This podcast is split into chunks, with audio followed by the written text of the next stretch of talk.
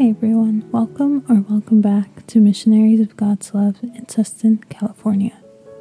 Today's topic is white wolf and black wolf.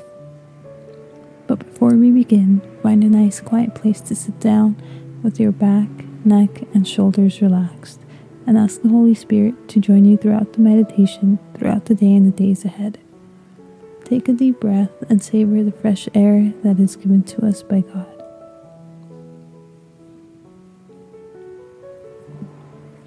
We walk on the path our minds thought of first. Our thoughts are very powerful. We can decide what we think of. We can control our minds.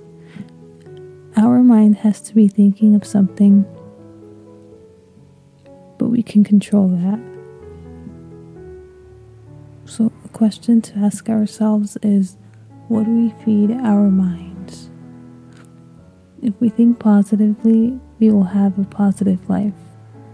And if we are pessimists, we will live a negative life.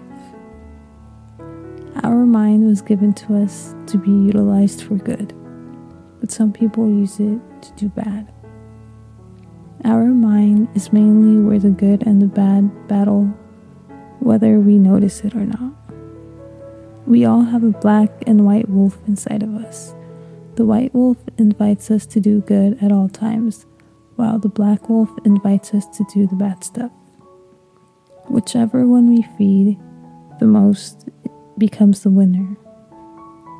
Philippians 4, verse 8 says, Finally, brothers and sisters, whatever is true, whatever is noble, whatever is right, whatever is pure, whatever is lovely, whatever is admirable, if anything is excellent or praiseworthy, think about such things. We have to take care of our thoughts as much as we can. As we end today's prayer, say, Speak to me, Lord, for your servant is listening.